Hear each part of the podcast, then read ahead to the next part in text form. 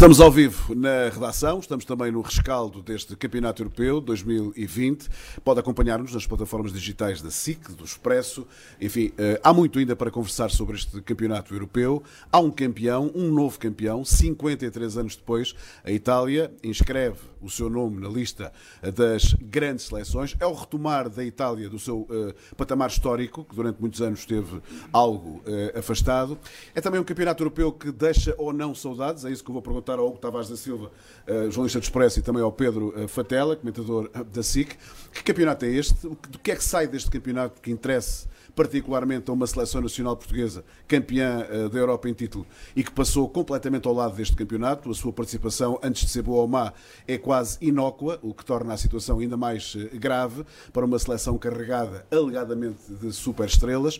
Que campeonato é este que foi jogado em vários países diferentes, com regimes perfeitamente diferentes do ponto de vista social, com uh, uh, leis uh, perfeitamente diferenciadas, com um, opções de, sanitárias completamente diferentes, com moedas diferentes. Enfim, que campeonato foi este que um dia alguém projetou, chamado Michel Platini? Muito obrigado, Pedro. Muito obrigado, Hugo. Deixa-me começar, Hugo, por ti, para te perguntar se a Itália, já que estamos muito em cima do final deste Euro, se a Itália uh, era o campeão, é o campeão justo, é o campeão expectável ou não? Ou é uma surpresa? Bom, eu acho que, para começar, é justo, tendo tido um futebol tão positivo, acho que foi muito agradável ver a Itália, embora contra a Espanha tenha, tenha sido mais Itália. Sim, teve mais necessidade disso, cara. Certo, porque só há uma bola e os espanhóis ainda são os melhores a jogar a bola. Uh, mas a Itália, de facto, com Mancini, mudou a sua maneira de jogar, quis ter mais protagonismo. É uma, é uma revolução silenciosa que tem que se passado na Série A, com o Sassuolo, com a Atalanta, com surgimento de treinadores como o Sarri, um, em que se joga muito, joga-se um futebol moderno, é uma expressão horrível, mas pronto, joga-se um futebol mais apoiado, a começar de trás. Portanto, acho que o Mancini bebe dessa cultura, ele tendo sido um futebolista muito criativo e bom, presumo que gosta da beleza no jogo, Portanto, segue essa lógica. Agora, mesmo jogando bem, nunca descuraram na defesa, portanto eles não perdem há 34 ah, tá. jogos. O atacar, o atacar muito não significa que não se defenda bem. Na, eles fizeram, na é? verdade, tendo uma bola tanto tempo, fica muito tempo longe da baliza, em princípio. Portanto, acho Só que é essa a lógica. É essa a lógica, portanto, não, não, não perdem há 34 jogos. Tiveram imensos jogos sem sofrer um golo. Na, na fase de grupos nem sofreram qualquer golo. Uh, depois há uma coisa, antes de passar a ti, Pedro, desculpa, um, que este sendo, sendo positivo o jogo deles e justo, parece-me, apesar daquela semifinal com a Espanha que era complicada, não é? tiveram que saber sofrer outra vez, mas que esta revolução em Itália vai ter que trazer um estilo de jogador diferente, que me parece tendo mais bola, precisa de um avançado diferente. E acho que foi isso que contei na semifinal, na, na, final. Faltou, de certa forma. Faltou um avançado mais como o Benzema, que saiba ligar, que deixa a equipa avançar e esmagar, não é? Portanto, eles ainda estão muito talhados para o contra-ataque, portanto, acho que se este for o caminho de Itália, acho que o avançado no futuro também vai ser diferente do avançado italiano. Pedro, uh, uh, há, pouco, antes de virmos para aqui para esta nossa conversa, uh, nas plataformas digitais da SIC e do Expresso, dei uma vista de olhos do que se está a dizer na imprensa italiana, sobretudo a nível dos seus principais comentadores, opinadores.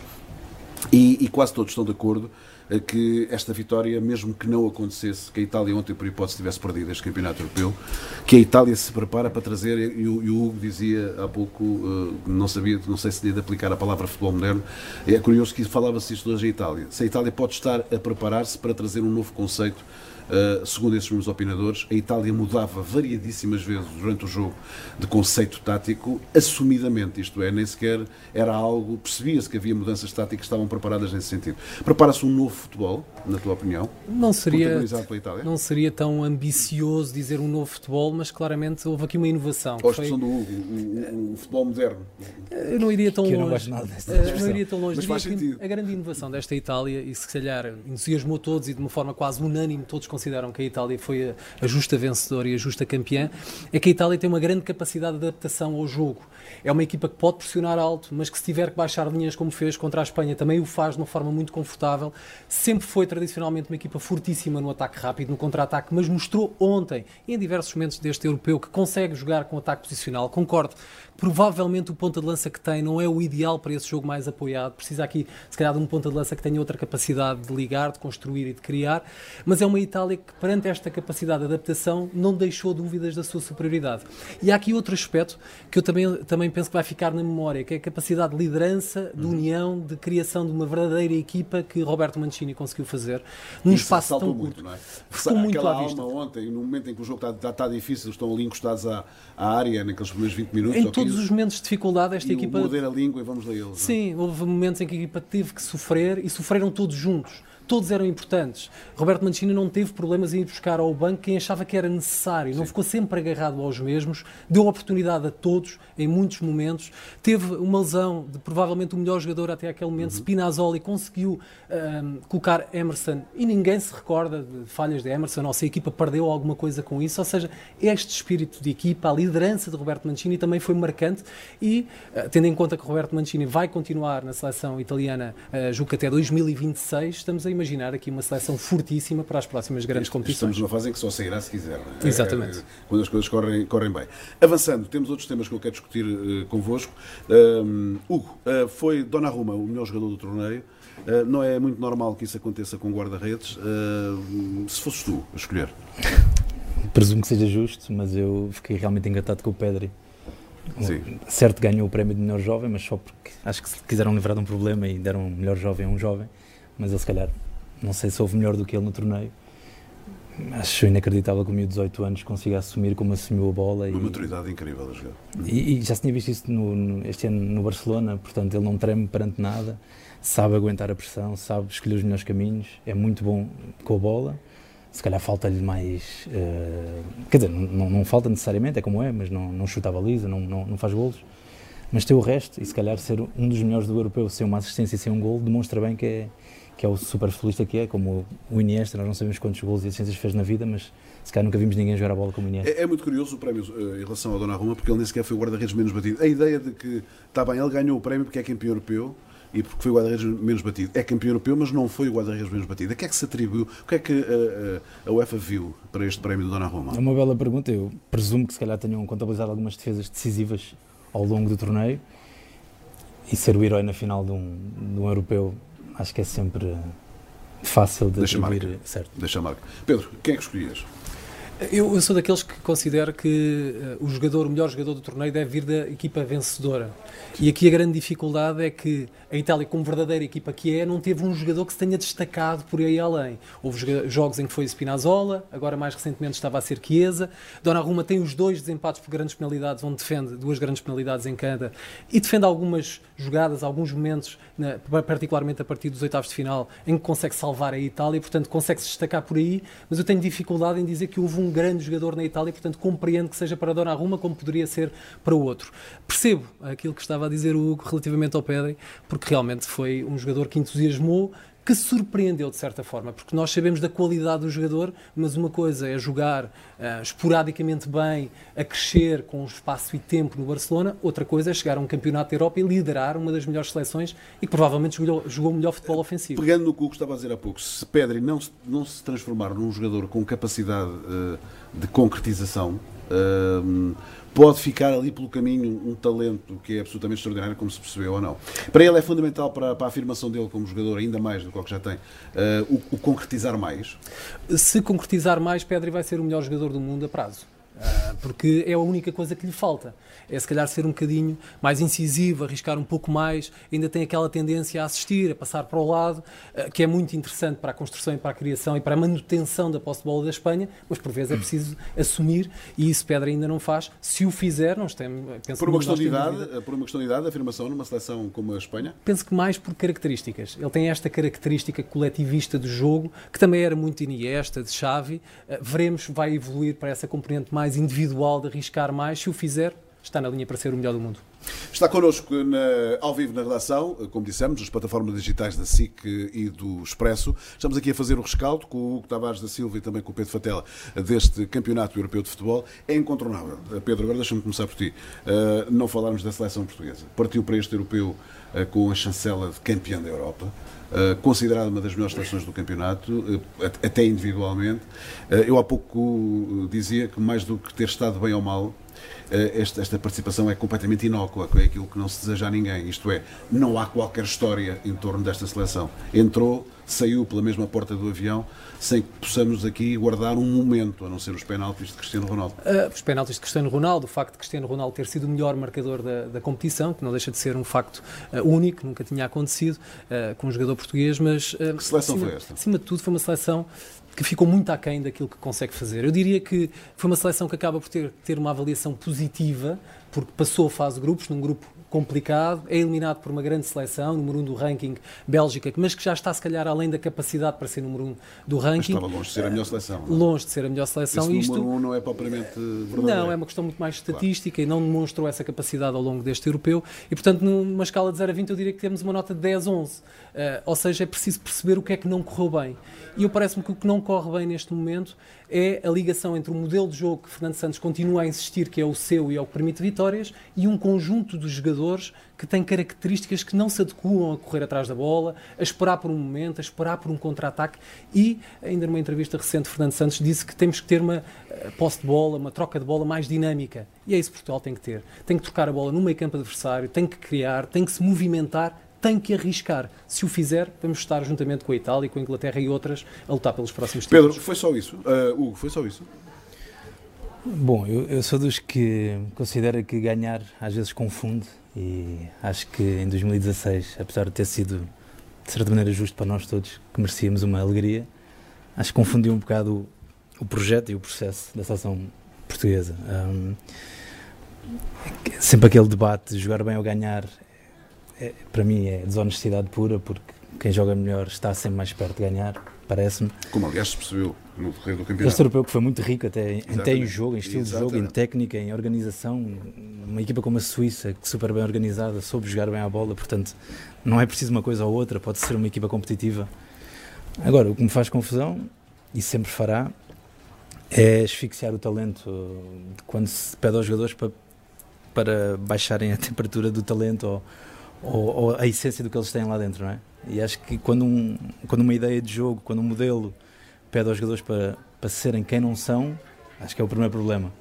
Portanto, temos demasiado talento para a ideia de jogo que foi imposta. E é? paixão, uh, temos, e paixão, temos uh, por esta seleção. É, é que o Mancini falou sobre isso antes do, do campeonato. Dos jogadores? Uh, sim, porque é que não, não, veio este, no caso da Itália, porque é que não veio este e não veio, que foi muito mais contestado Mancini do que foi, por exemplo, Fernando Santos em Portugal.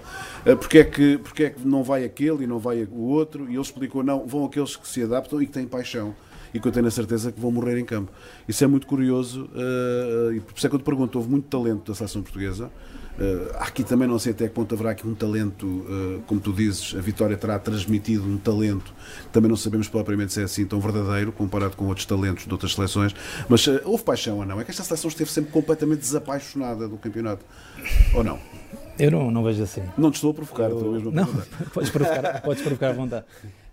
Eu nunca desconfio dos jogadores e, gosto, acho que fazem o seu trabalho e são normalmente são fazer sérios. fazer o trabalho é uma coisa, outra coisa sim, é estarmos mas, completamente mas, apaixonados e enamorados pelo que estamos a fazer. Mas às é vezes na nossa vida. É? Mas às vezes uma pessoa apaixonada corre 100 metros que não era preciso correr, portanto acho que tem que haver mais utilidade dentro do campo e acho que a bola é que fala.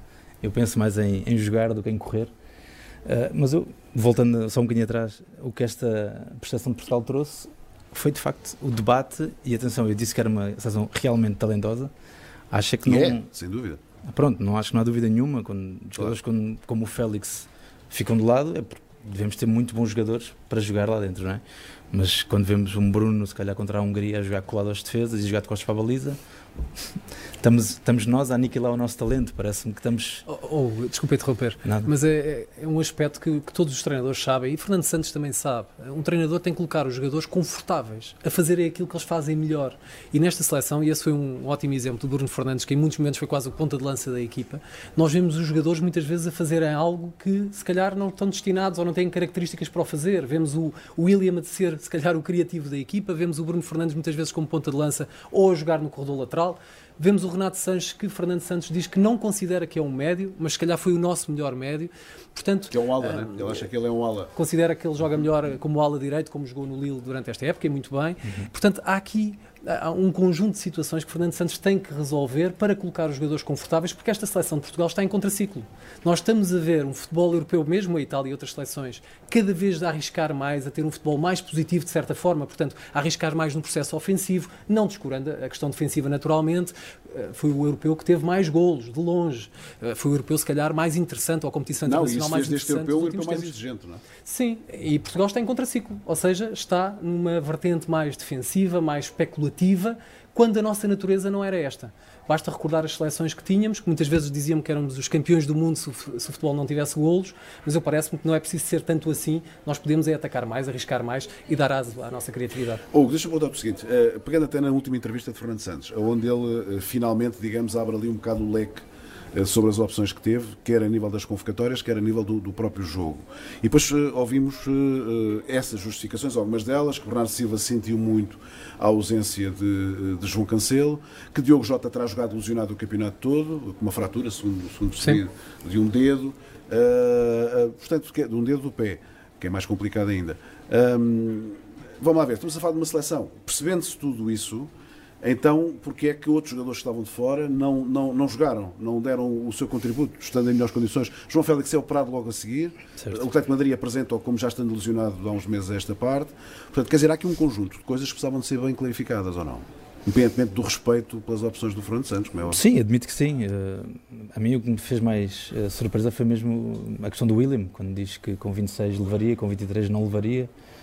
Mas, mas foi, é titular, titular. mas foi titular dois jogos ou seja, desapareceu depois do jogo com a Alemanha, como se tivesse sido assinalado, foi o último a entrar. Sim. Aliás, foi, não entrou contra a França e, e, contra a Bélgica, não sei se foi para a bancada, julgo, julgo que sim. Portanto, parece-me que sinalizou um jogador, quando o problema contra a Alemanha, obviamente, foi coletivo e, mais do que coletivo, a meu ver, veio do treinador, que não foi capaz de ajudar os jogadores lá dentro, que também é a tarefa do treinador. Quando se vê que vem pela esquerda o perigo há não sei quantos golos por ali, até um gol anulado e, eu, e tendo havido tantas mudanças no corredor direito, parecia-me que estavam a tentar corrigir, mas nunca se corrigiu efetivamente.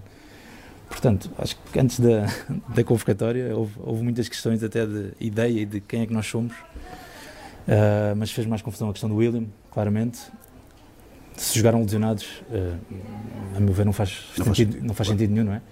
Uh, mas, Sobretudo quando há outras opções. Não? E é? o Jota até entrou muito bem contra, um, contra a Hungria. Ele faz ali 15 minutos soberbos, parecia que ia ser uh, Jota mais 10, mas depois falha ali uma outra bola, não dá uma bola ao Ronaldo, parece que foi por aí abaixo, perdeu confiança e acho que caiu, caiu muito. A, a questão dos lesionados, eles podiam estar aptos clinicamente a jogar e, portanto, com, têm vontade de jogar, têm é, limitações e se calhar teria que se gerir melhor. Mas a questão da convocatória, e isto é um ponto que não foi uh, muito referido, mas que está relacionado com a questão cancelo, uhum. é pensar e discutir porque é que numa convocatória de 26 jogadores Portugal leva 7 defesas, leva 3 defesas centrais.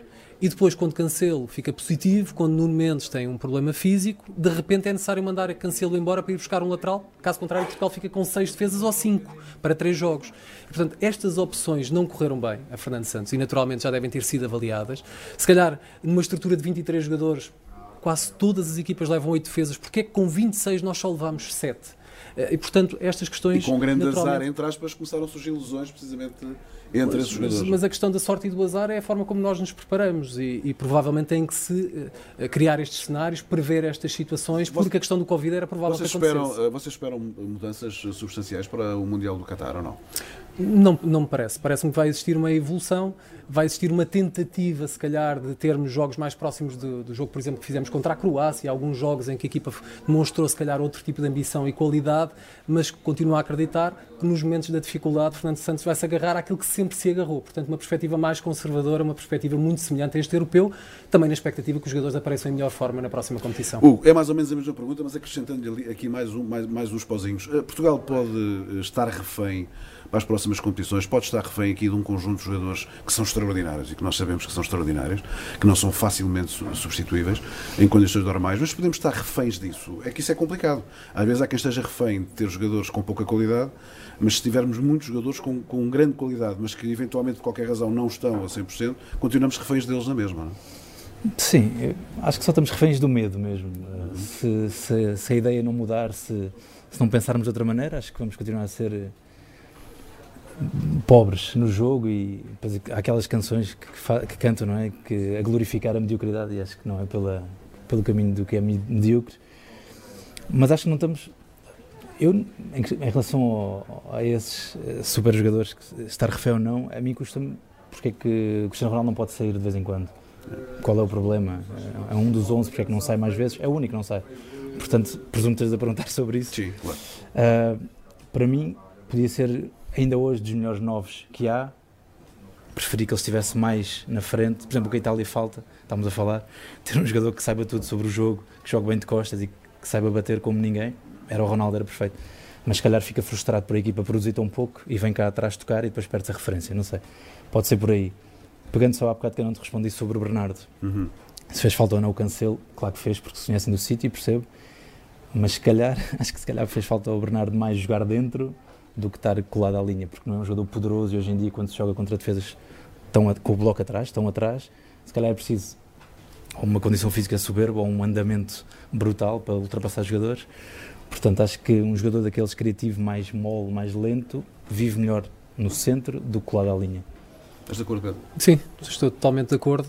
Agora aqui o problema é encaixar as peças, não é? Como é que é possível encaixar Bernardo e Bruno Fernandes? João Cancelo, João Cancelo devia ter ficado na tua uh, opinião? Eu, eu, penso que deveria ter ficado. O, e penso que deveria ter ficado. Até devido à explicação de Fernando Santos. Pela coerência disponível do discurso. a partir do. coerência do discurso. A partir do dia 22 ele estaria Sim. disponível à partida, se não tivesse teste positivo, e Portugal foi para o europeu para ser campeão europeu, não foi ao europeu para passar a primeira fase.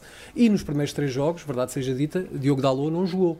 Eh, não foi necessário e Portugal conseguiu passar à fase seguinte. Portanto, se Portugal tinha essa ambição, eu penso que era um risco deveria ter sido corrido, mas naturalmente só tendo sete defesas era um risco enorme, porque poderiam existir outras lesões, castigos e a seleção de repente ter que adaptar um médio ou um extremo lateral. Portanto, foi uma decisão à partida que custou muito caro, porque Cancelo, é bom recordar, foi o melhor jogador do último jogo de preparação de Portugal contra Israel, estava numa forma extraordinária e a sua ligação com o Bernardo Silva penso que permitiria que Bernardo Silva jogasse muito melhor, porque estava com debilidades físicas. Estando disponível para jogar portanto, nas fases a seguir à fase de grupos, eh, era de ter ficado, Hugo, na tua opinião? Isso é sempre complicado e agora é fácil falar. Mas o próprio Busquets, se não me engano, o, o capitão de Espanha, também esteve infectado e esperou-se por e ele. E, e, e, pronto, e foi decisivo até, sim. até acabar. Esteve no melhor da seleção espanhola até. Sempre. E, e se o Pedri joga tão bem é porque há, há Busquets por perto. Um, pronto, contra o Cancelo não sei. Quanto a enfiar o Bernardo no meio e, e o jogo de encaixe, não é? Eu lembro contra a Hungria, quando jogamos contra uma equipa tão atrasada, porque não ter só um trinco e o Bernardo à frente, Sim. por exemplo? Acho que traria mais soluções e mais criatividade. Muito bem, estamos na parte final também deste ao vivo na redação. Apenas um tema que é muito importante e que é um tema que ultrapassa também a esfera, a esfera desportiva. Há uma declaração ontem oficial da UEFA que aponta para uh, a não repetição do campeonato dentro uh, destes uh, trâmites que, que, foram feitos este ano. Vários países, várias capitais, várias viagens de avião. A UEFA preocupa-se agora muito com a quilometragem de algumas seleções por avião. Não pensou nisso antes, ou pelo menos deveria ter pensado. Um, a esse nível, que, que europeu foi este? Foi o Debaixo de uma pandemia que obrigou a tanta foi, mudança. Foi sem dúvida um europeu que criou uh, uma competição que não foi propriamente justa. Nós tivemos seleções que viajaram como a Suíça, cerca de 15 mil quilómetros, andaram entre Baku e Roma um, e tiveram sempre que andar de um lado para o outro com a mala às costas, e outras seleções ficaram confortavelmente em casa, que não tiveram esse desgaste, que tiveram a oportunidade de recuperar e preparar os jogos de outra maneira, e se calhar não é por acaso que chegamos à meia-final e todas as seleções que chegaram à meia-final tiveram jogos em casa. Naturalmente, há sempre um país organizador, há sempre alguém que joga em casa, mas as outras seleções estão nesse país, portanto escusam de andar a viajar e com mal às costas. Eu penso que esta, esta foi uma péssima ideia, não correu nada bem, foi um pesadelo logístico para as equipas e para os adeptos e, portanto, é algo que não vai ser repetido nos próximos tempos, com certeza. Com situações, até bastante bizarras, não é? Segundo quem esteve em Espanha, por exemplo, no Portugal-Bélgica, o Estádio Olímpico de Sevilha não oferecia a mínima qualidade, não só do relevado, como o acesso isto pegando no Nuno Pereira e no, Luz e a Cristina Queiroz Alves e, e, e todo, todo, todas as pessoas do Expresso e da SIC que lá estiveram, que, que para irem para a zona do Rabat tinham que passar por zonas com andaimes e, portanto, quer dizer, algo surrealista num país como a Espanha. Uh, que campeonato foi este e se isto tem pernas para andar? A meu ver, mesmo antes de uma pandemia, nunca faria sentido um, um torneio espalhado pela Europa, apesar da, da ideia romântica, não sei se será romântica ou não mas acho bonita a ideia de um país receber, claro. um ou dois países receber. Até pelo orgulho que isso provoca, não é? Certo, e, e dos adeptos de várias seleções se encontrarem e se falarem de futebol, haver uma partilha. Acho que isso é que é o, o lado bonito do, do jogo e da, de grandes competições como esta. Um, a nível, isto tudo com uma pandemia em cima, acho uma tragédia a nível sanitário, é a pior ideia que poderia haver, com, com variantes a circular, com níveis de vacinação completamente diferentes nos países onde estamos. E regimes sanitários completamente distintos. Certo, com regras, exato. Às com vezes regras. parecia, estamos a ver, as bancadas pareciam outro planeta, não parecia que estamos a viver o mesmo drama, não é? Uh, quanto a essas, esses problemas logísticos que os nossos jornalistas foram dizendo, eu não estava lá, mas sim acompanhar alguma coisa, é um bocado incompreensível, sendo que o pior para mim é mesmo um relevado não estar em condições, como Copa América outro dia, afinal o relevado era miserável e como é que num Campeonato da Europa não é... Se apresenta uma, um relevado daqueles. É o mínimo, não é? O futebolista tem que ter uma bola bem cheia e um, e um relevado como é impecável. É Hugo, muito obrigado por teres vindo ao, ao Vivo da Relação. Muito obrigado, Pedro. Obrigado. Ao Vivo da Relação com Hugo Tavares da Silva, também com o Pedro Fatela. Temos aqui o rescaldo do europeu. Vamos voltar com outros temas também. Muito obrigado por estar desse lado. Ouça-nos e veja-nos nas plataformas digitais do Expresso, da SIC. Vamos continuar a falar de futebol desta maneira, de mangas arregaçadas, como gostamos.